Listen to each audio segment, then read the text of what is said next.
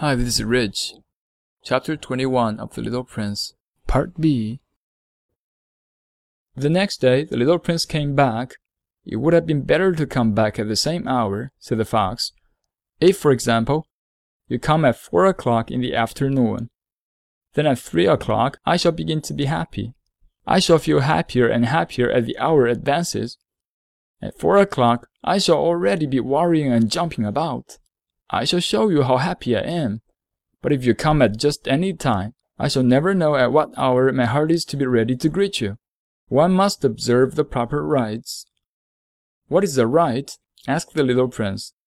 Those also are actions too often neglected, said the fox. They are what make one day different from other days, one hour from other hours. There is a rite, for example, among my hunters. Every Thursday they dance with the village girls, so Thursday is a wonderful day for me. I can take a walk as far as the vineyards.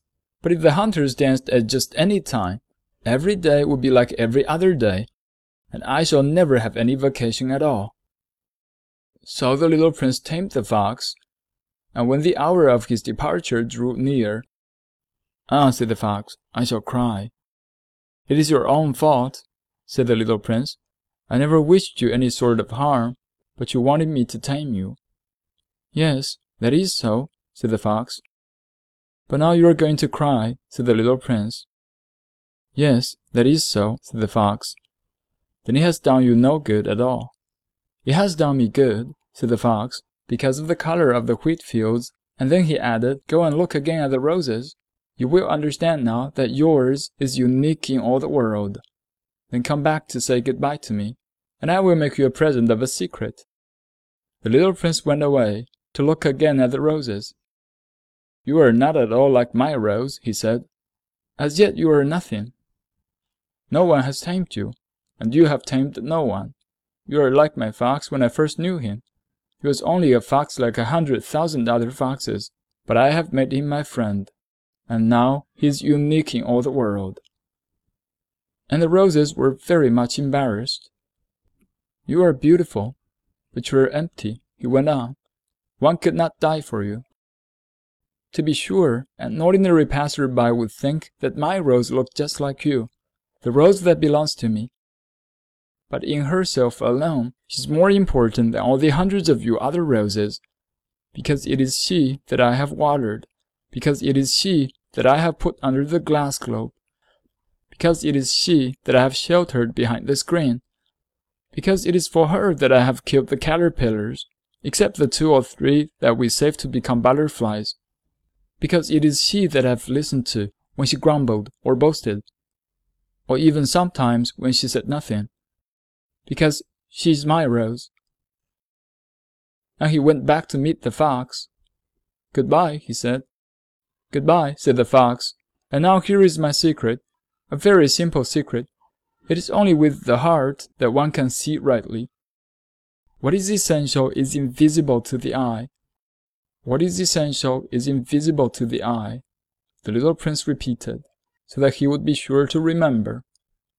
It is the time you have wasted for your rose that makes your rose so important. It is the time I have wasted for my rose, said the little prince, so that he would be sure to remember. Men have forgotten this truth, said the fox, but you must not forget it. You become responsible forever for what you have tamed. You are responsible for your rose. I am responsible for my rose, the little prince repeated, so that he would be sure to remember.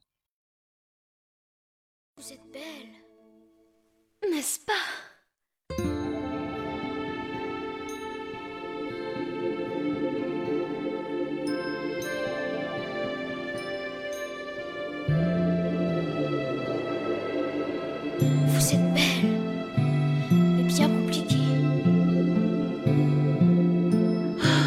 Je me réveille à peine.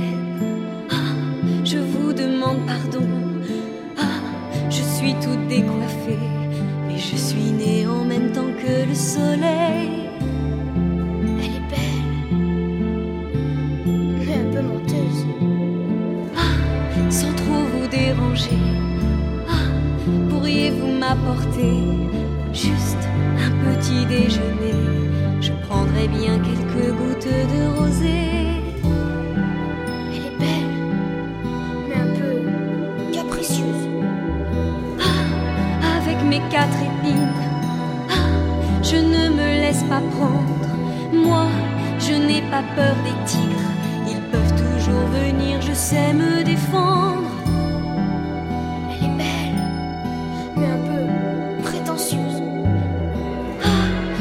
Toujours un peu froid.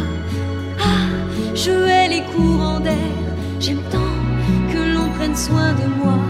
Vous n'auriez pas par hasard un paravent Non.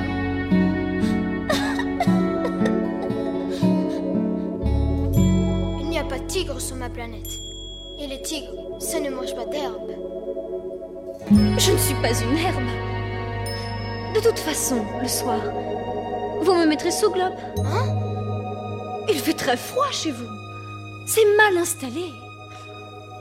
Là d'où je viens. Oh, oh, pardon. Oh, des oies sauvages. Si, si.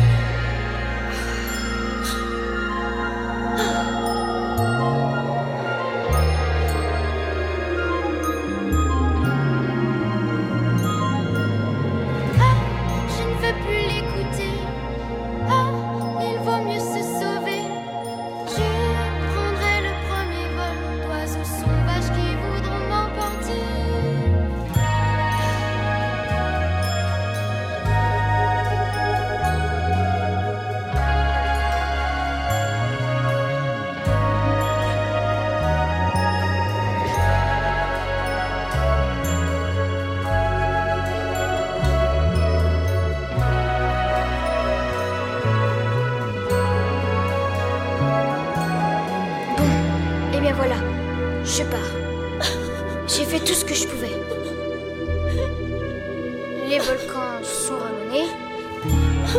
Est-ce que tu veux ton globe pour la nuit?